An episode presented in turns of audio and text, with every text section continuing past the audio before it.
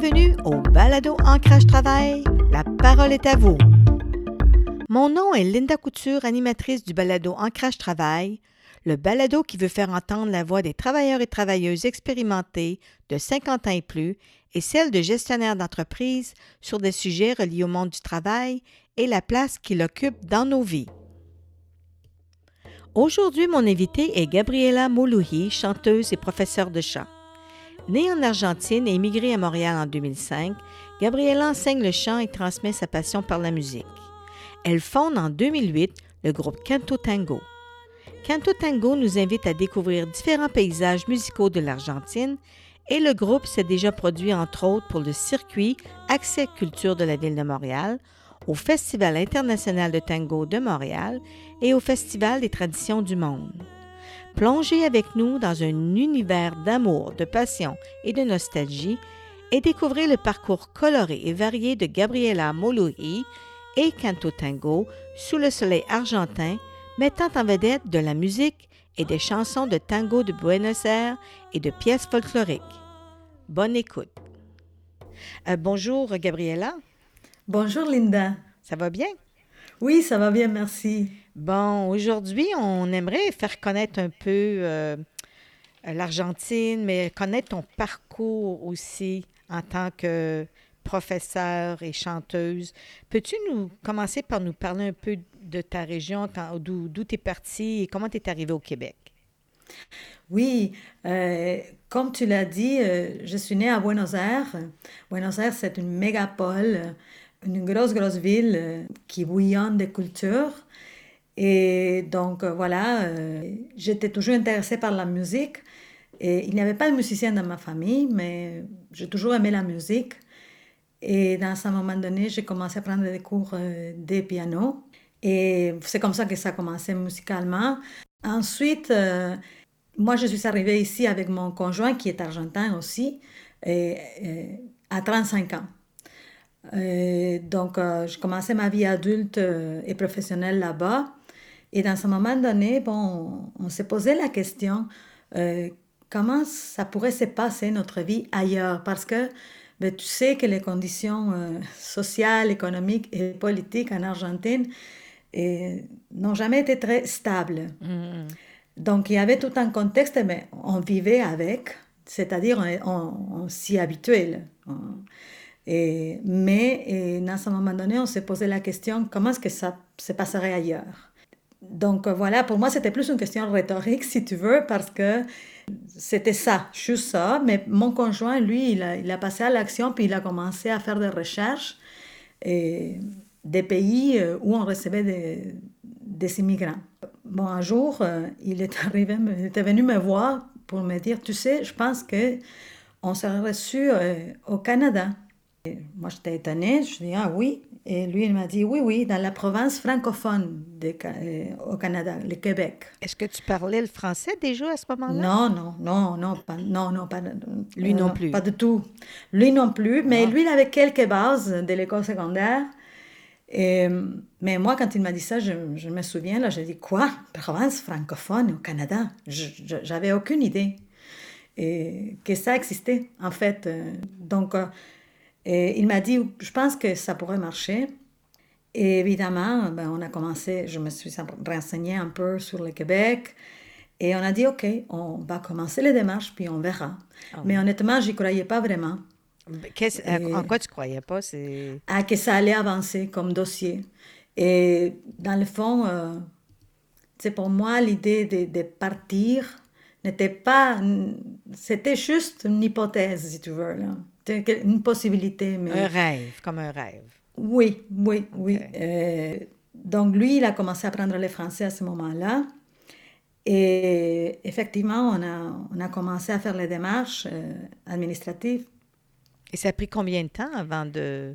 Euh, je me souviens pas. Non? je me souviens pas. Mais je te dirais qu'à peu près à l'intérieur de deux ans, on était ah, partis là. Non, c'était pas long. Et donc, on a commencé les dossiers. Ensuite, euh, bon, ça, ça a pris euh, un certain temps jusqu'à savoir que oui, euh, les dossiers étaient reçus et qu'on passait en entrevue au Bureau de Québec à Buenos Aires. Et bon, le problème, c'est que je ne parlais pas français. Et l'entrevue s'est passée en français, puis on avait trois mois pour nous préparer, donc je suis allée en français intensif pendant ces trois mois-là. Ce que je voulais juste te demander, c'est tu me parles de, de, de votre démarche et c'est quand même un, un, gros déménagement dans une autre langue et tout ça, mais tu étais déjà établie en Argentine et tu étais chanteuse et professeure. Peux-tu nous parler de cette expérience-là, de, de, de, ta compagnie ou de ton entreprise que tu avais partie là-bas pour nous donner euh, un petit portrait? Oui, euh, effectivement, euh, j'avais mon studio euh, comme professeur de chant, puis j'avais des élèves et, qui venaient d'âges divers, des professionnels, des gens qui commençaient, et aussi avec Alejandro, mon conjoint, on avait un studio d'enregistrement mm. qu'on dirigeait ensemble. Et donc, à, moment, à ce moment-là, ben, j'étais très, très, très très active euh, avec mes élèves. Je, travaillais dans les studios d'enregistrement. Je faisais euh, J'étais vocal coach pour des projets qui n'étaient pas nécessairement des projets de mes élèves, sinon des, des gens qui, euh, qui se présentaient à l'estudio avec leurs projets à eux. En parallèle, j'ai toujours fait des, des, différents projets. Je, diversifiais beaucoup mes activités parce que, bon, je faisais du folklore, par exemple, mais aussi euh, ce qu'on appelait à l'époque le répertoire international. Mm. Tu sais, le type de répertoire que tu peux faire dans une fête euh, d'anniversaire, par exemple, ou dans un mariage. Et j'ai touché aussi à d'autres styles. Je chantais la musique séfarade, que j'adore, parce que mm-hmm. j'étais invitée à participer dans un spectacle. Et c'était toute une découverte. Donc, euh, j'étais dans ma sauce, puis j'étais bien dans le fond. tu étais à temps plein, je suppose? Tu travaillais à temps plein dans oui. là-dedans? Oui, oui, oui, oui, en, effet, en effet. Puis c'était, c'était très agréable de, disons, parce que j'ai donné les cours euh, les, dans les studios euh, d'enregistrement, donc on partageait, si tu veux, les installations avec mon conjoint pour mes cours et pour les, les activités de studio. Peut-être on pourrait écouter euh, un extrait de musique que tu produisais ou un chant. Donc, euh, on, va le faire jouer. Parfait, oui, euh, je, je pense qu'on pourrait écouter, euh, on pourrait m'écouter, la Gabriela à cette époque-là, avec une chanson folklorique.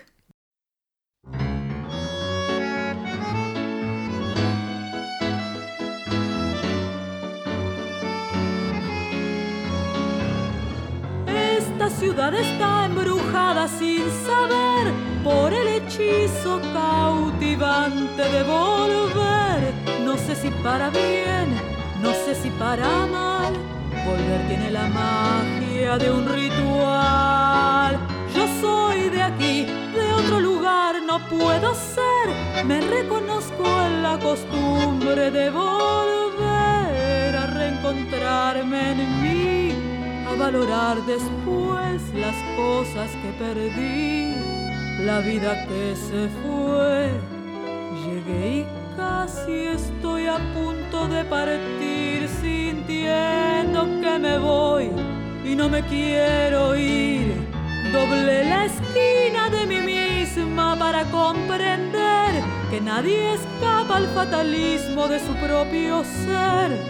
Y estoy pisando tus baldosas floreciéndome las rosas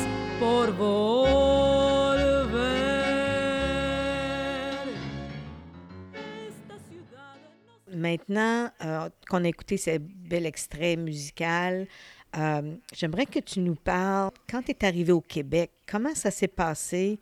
Et j'aimerais que tu parles du point de vue euh, voix et musique. Comment tu t'es pris avec une nouvelle langue ici? Comment ça s'est passé, ton adaptation et ton intégration au Québec? Oui, euh, tu sais, euh, on a été très bien accueillis. Je rencontrais des gens extraordinaires. Et euh, c'est sûr que, comme tu dis, moi, je laissais derrière une entreprise qui fonctionnait et ça. Et arrivé ici, évidemment, il fallait tout reconstruire. Ce qui a été évident depuis le début, c'est que je n'allais pas exactement reconstruire la même, même, même chose. Et ça m'a pris un petit bout de temps pour me rendre compte. Puis aussi pour faire un peu le deuil, si tu veux. Ouais. Et parce qu'il faut accepter, je veux dire une expression que en temps de pandémie, là, euh, il fallait se réinventer, en Mhm. fait. Ouais, je comprends.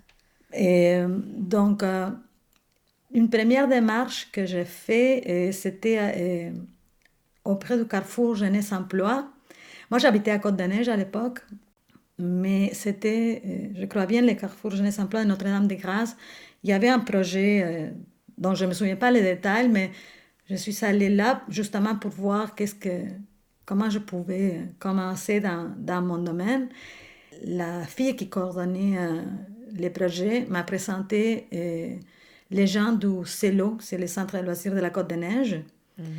La personne en charge des bénévoles à l'époque, cette personne m'a dit, mais on n'a pas de chorale ici, euh, pourquoi, euh, pourquoi pas? Hmm, Euh, Commencer une chorale comme projet. Exactement, comme projet bénévole euh, au début. Et voilà, tu vois, là, j'ai dû vraiment euh, et faire un saut parce que c'était pas mon expertise, Hmm. parce que je ne dirigeais pas de chorale avant.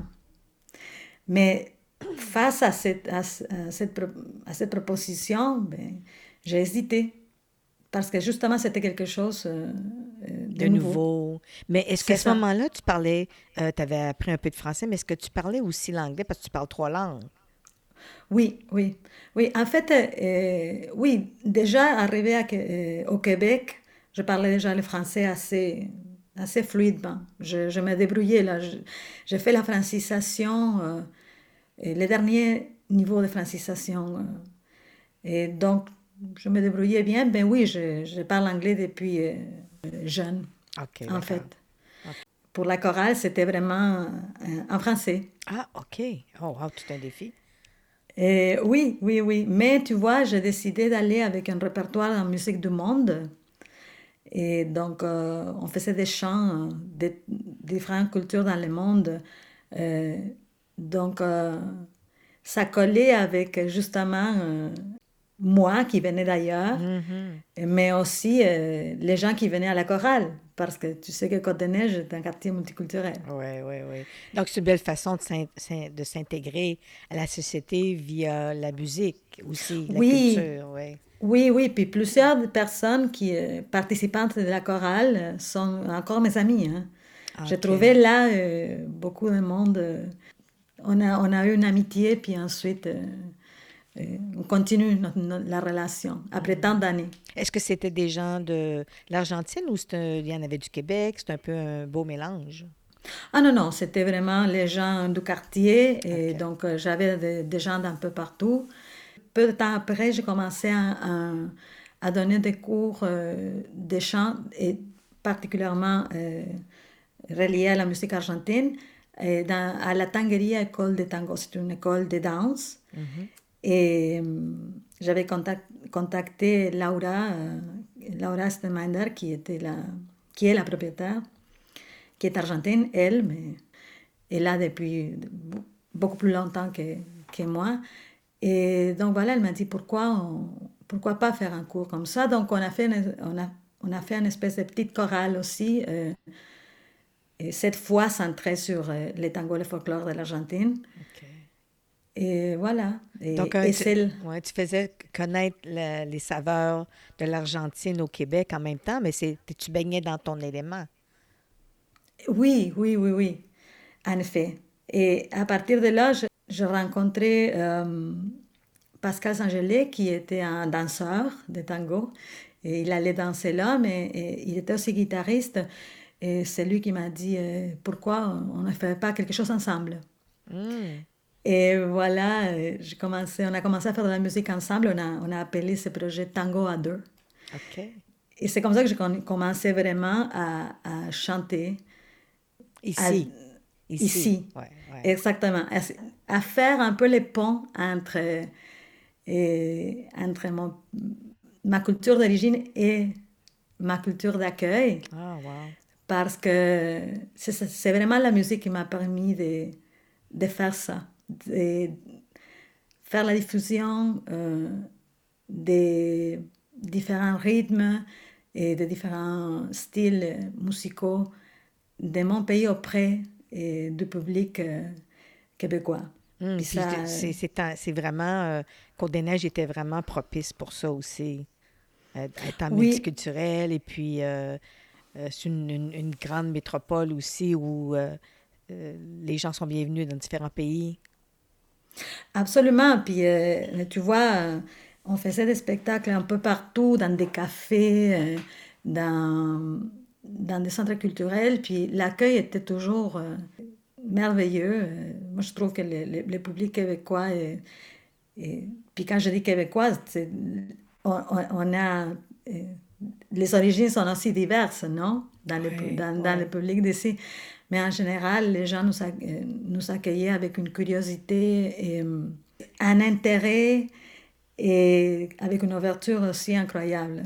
Moi, Donc, je, je euh, t'entends, puis euh, c'est vraiment, tu es passé d'un contact à un autre qui t'a amené avec des opportunités. Et ça, tu l'as développé au cours des années. Ça fait combien d'années tu es au Québec maintenant pour les auditeurs? ça, ça va faire 16 ans. 16 ans.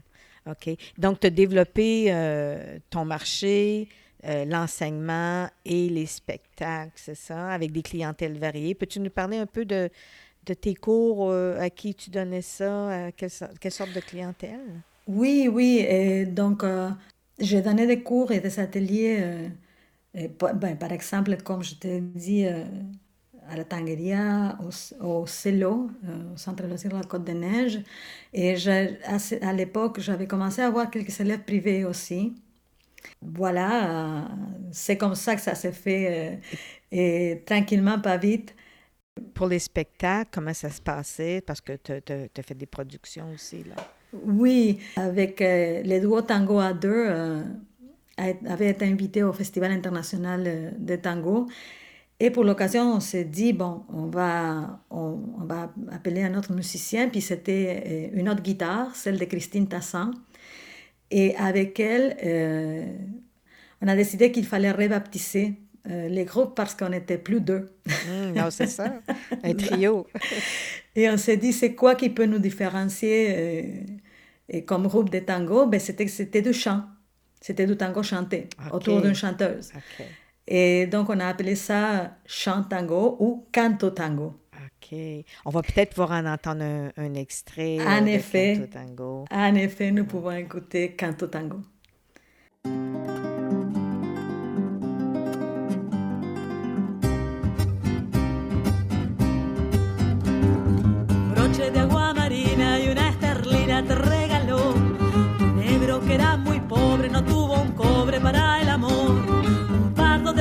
Fina para tu ruina te conquistó. Yo digo que una mulata por oro y plata se enamoró. Ay, late que late y el cuero del parche bate con manos de chocolate el negro que la perdió rueda que rueda lo mismo que una moneda con ropas de tuliceda la negra que le mintió todos los parches están sonando pero tus ojos están llorando que un pardo de cuello duro fumando un puro se la llevó.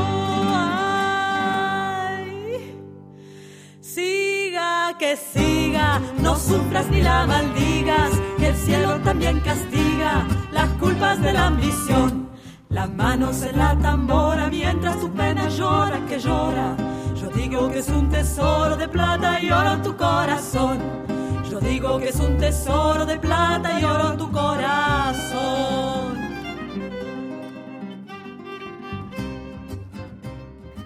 Et ensuite, euh, ben, tu vois, euh, j'ai commencé à m'occuper euh, presque euh, de façon, je dirais, organique. euh, Trouver un petit contrat ici, un contrat là, contacter les maisons de la culture, les festivals et les salles de spectacle.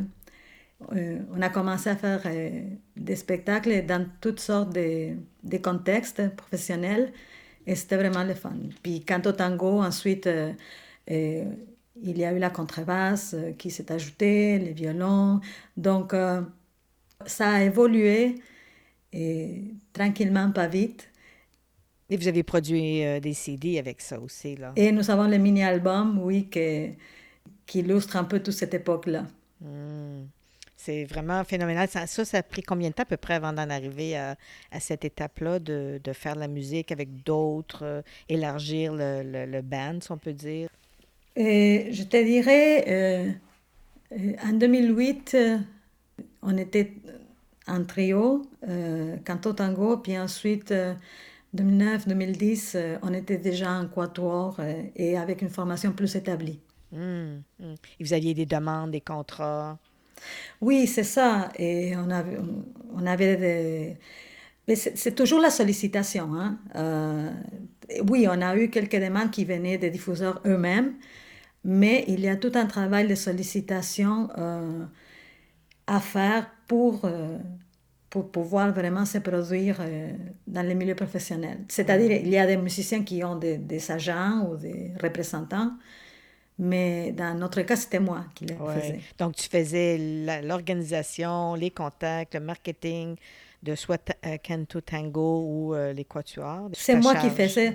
Oui, oui. Ben, c'est sûr que euh, dans les milieux, euh, mes collègues musiciens me disaient peut-être que tu pourrais aller voir euh, une telle place. Donc, euh, c'est ça que je faisais. Tu sais, parce que pour moi, c'était nouveau. Ouais, ouais.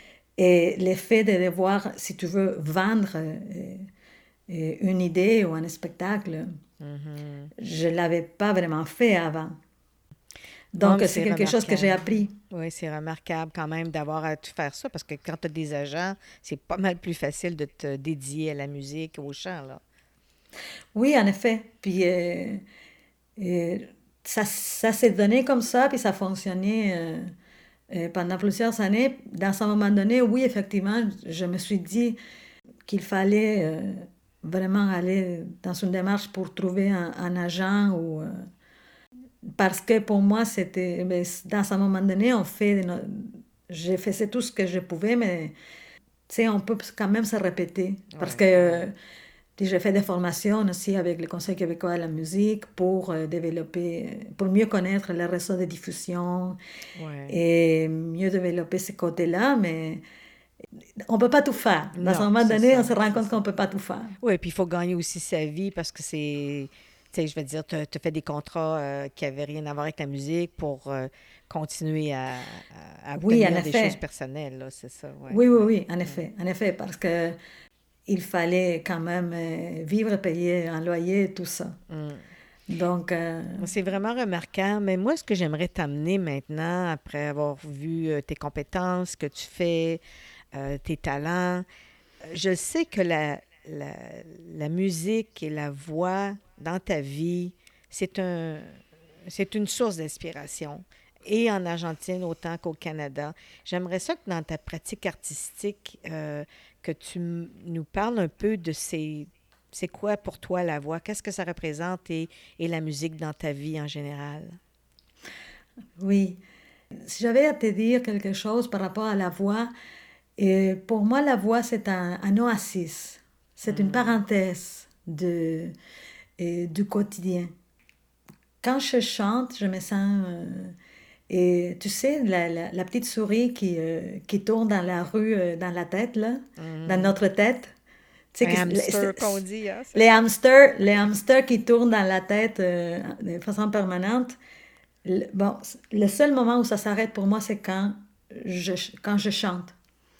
Et donc, pour moi, chanter, c'est ben, de un, laisser vibrer le corps, parce que la voix est un instrument euh, et qu'on porte hein, mm -hmm. dans nous. Et donc, c'est le corps en vibration, c'est une résonance qui est à l'intérieur, mais qui s'en va vers l'autre aussi. C'est quelque chose de, qui me permet d'être complètement présente dans, dans le moment.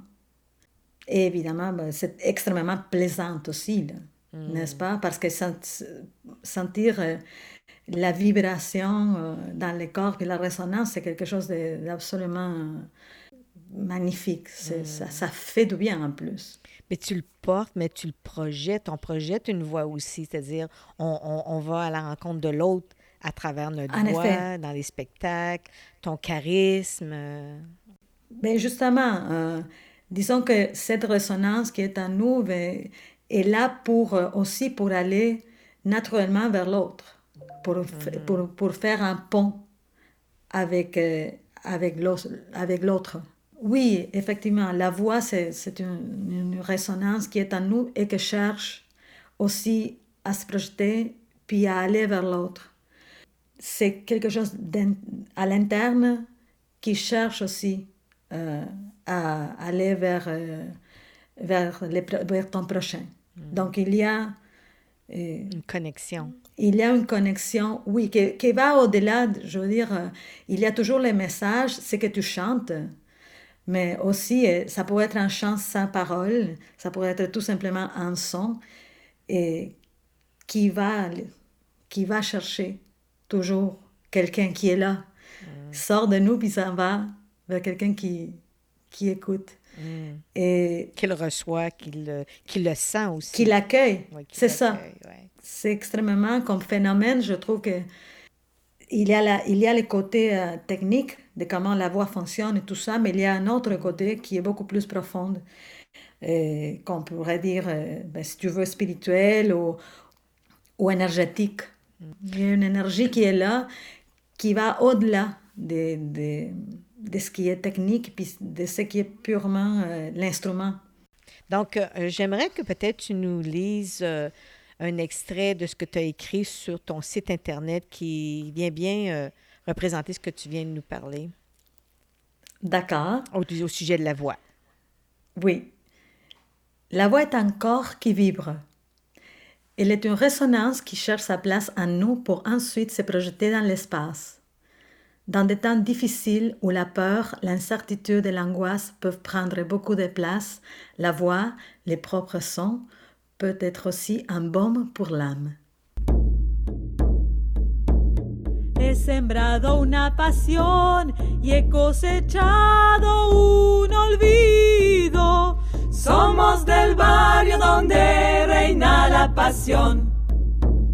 Qué cosa fiera había sido querer y no ser querido. Somos del barrio donde reina la pasión. Hace tiempo, chinita, que por tu amor sufro y lloro. Somos del barrio donde reina la pasión.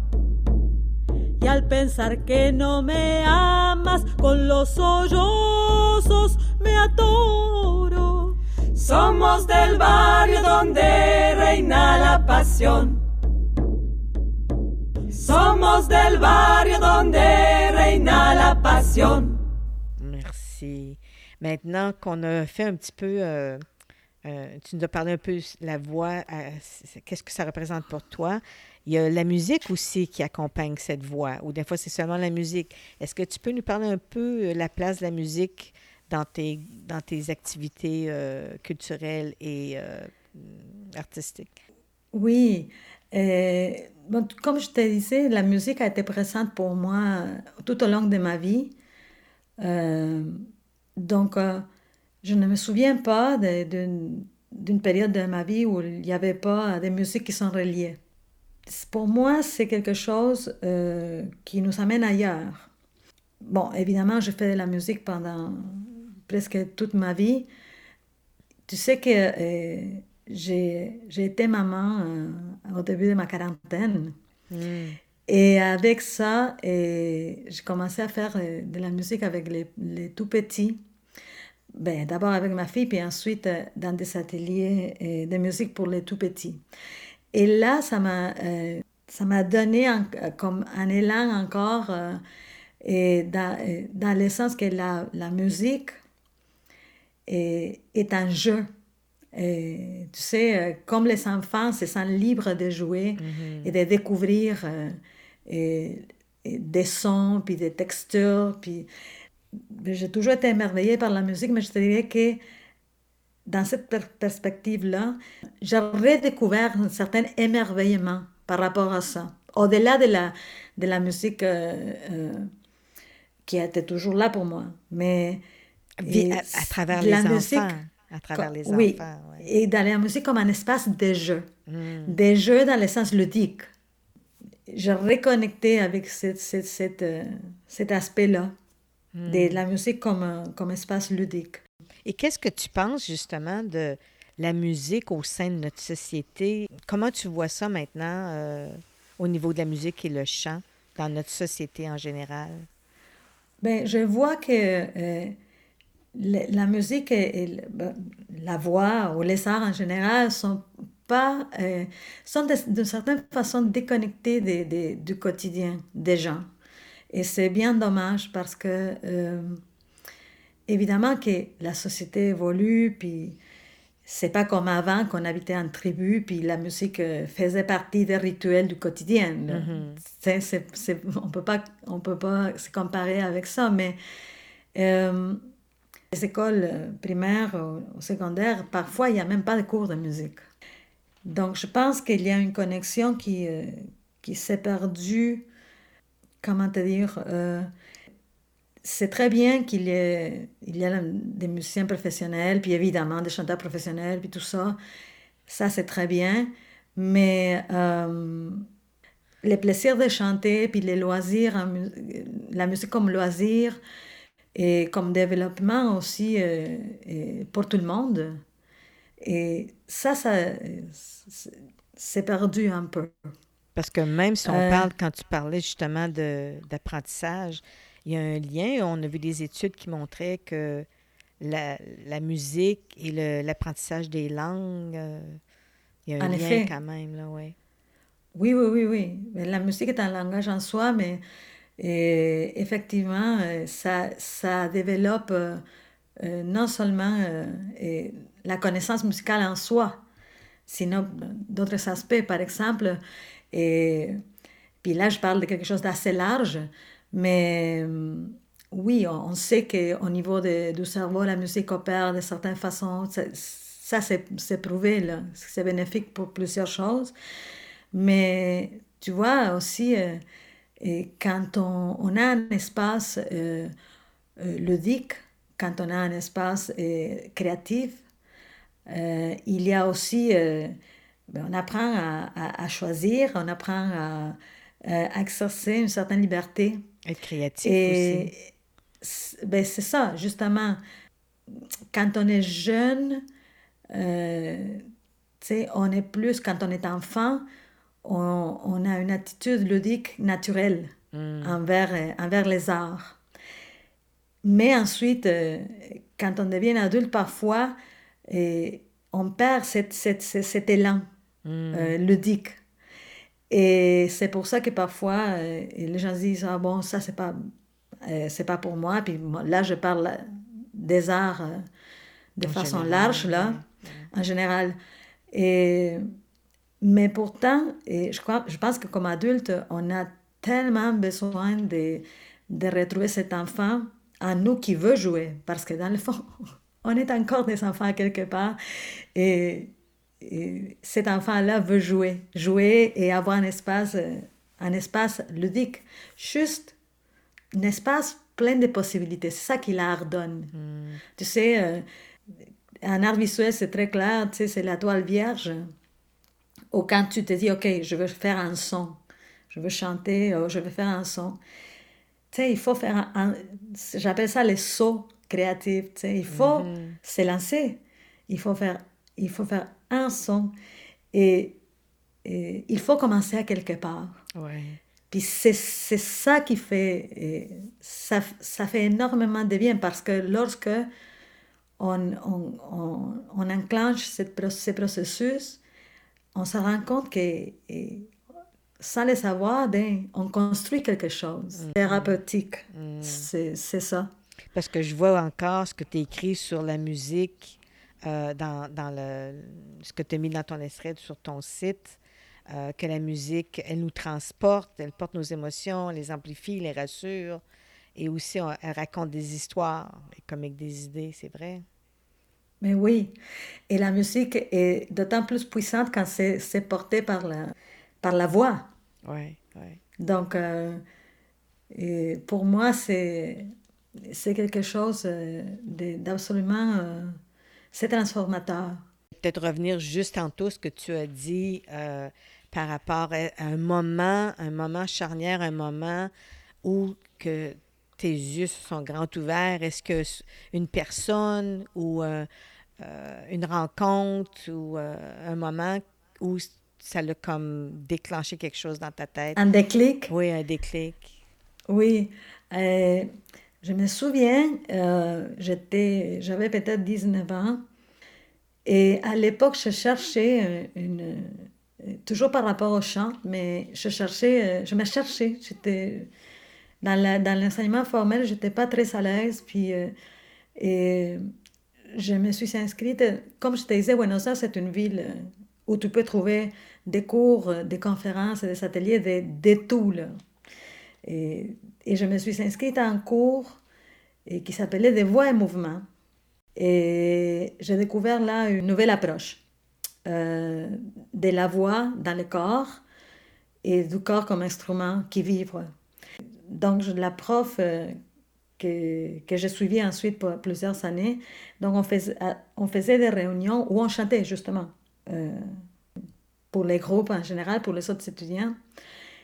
Et une soirée, on était en réunion et la prof a chanté une chanson folklorique, la samba de Laurel. Et en toute simplicité, on était en cercle, puis euh, il y avait un guitariste, puis elle a chanté. Et écoute, je me souviens, et comme si c'était hier, de l'écouter, la regarder et voir quelque chose d'extrêmement puissant en elle, mais aussi de me dire, c'est ça que je veux faire. Mm. C'est, c'est, je veux ça. C'est quoi tu voulais exactement? Qu'est-ce que tu as vu? J'ai vu en elle une, une, présence, une brillance, si tu veux. Là. Elle était tellement à son affaire. Puis aussi, il n'y avait pas d'ego dans ce qu'elle hmm. faisait. Authentique. C'était exactement. Donc, euh, c'était, c'était de toute simplicité c'était euh, de toute beauté. Hmm. Et c'est ça qui m'a qui t'a inspiré. C'est ça qui m'a inspiré parce que ça m'a frappé. Ça m'a frappé. Et ça et ça m'a inspiré pour, euh, pour la suite. Donc, comment tu l'as intégré, euh, ce que tu as vu, la, cette beauté-là? Comment, euh, ça, comment ça s'est dégagé, tu penses, de ta personnalité, de ton style? Mais tu sais, je, je pense que comme, comme interprète, je suis quelqu'un que et qui, qui établit une relation très directe avec, euh, avec le public. Il euh, n'y a pas de barrière. Euh, quand je, je, je, fais un spectacle, je fais ça pour communiquer musique ou diffuser une musique, communiquer des émotions, etc., etc. Mais, et, avec tout ton être, dans le fond. Oui, puis avec aucune prétention non plus. Hmm. Je suis là et très humblement pour dire voilà, c'est ça que je, c'est ça que je fais, puis c'est ça que je veux vous, vous, offrir. Puis je tends la main, puis c'est, toujours, j'ai toujours trouvé d'autres mains qui sont venues vers la mienne. C'est ça, c'est ça qui est merveilleux. C'est vraiment euh, bien de t'entendre. Puis pour t'avoir déjà vu chanter, je sais que une, une, prestance très communicative et c'est un plaisir de te voir euh, en action. Ça m'a fait plaisir. La casa tenía una reja pintada con quejas y cantos de amor.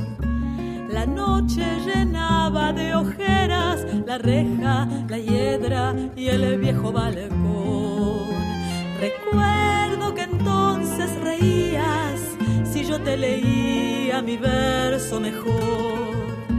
Y ahora, capricho del tiempo, leyendo esos versos lloramos los dos. Los años de la infancia pasaron, pasaron. La reja está dormida de tanto silencio. Y en aquel pedacito de cielo se quedó tu alegría y mi amor. Los años han pasado, terribles, malvados, dejando una esperanza que no ha de llegar. Y recuerdo tu gesto travieso después de aquel beso robado al azar.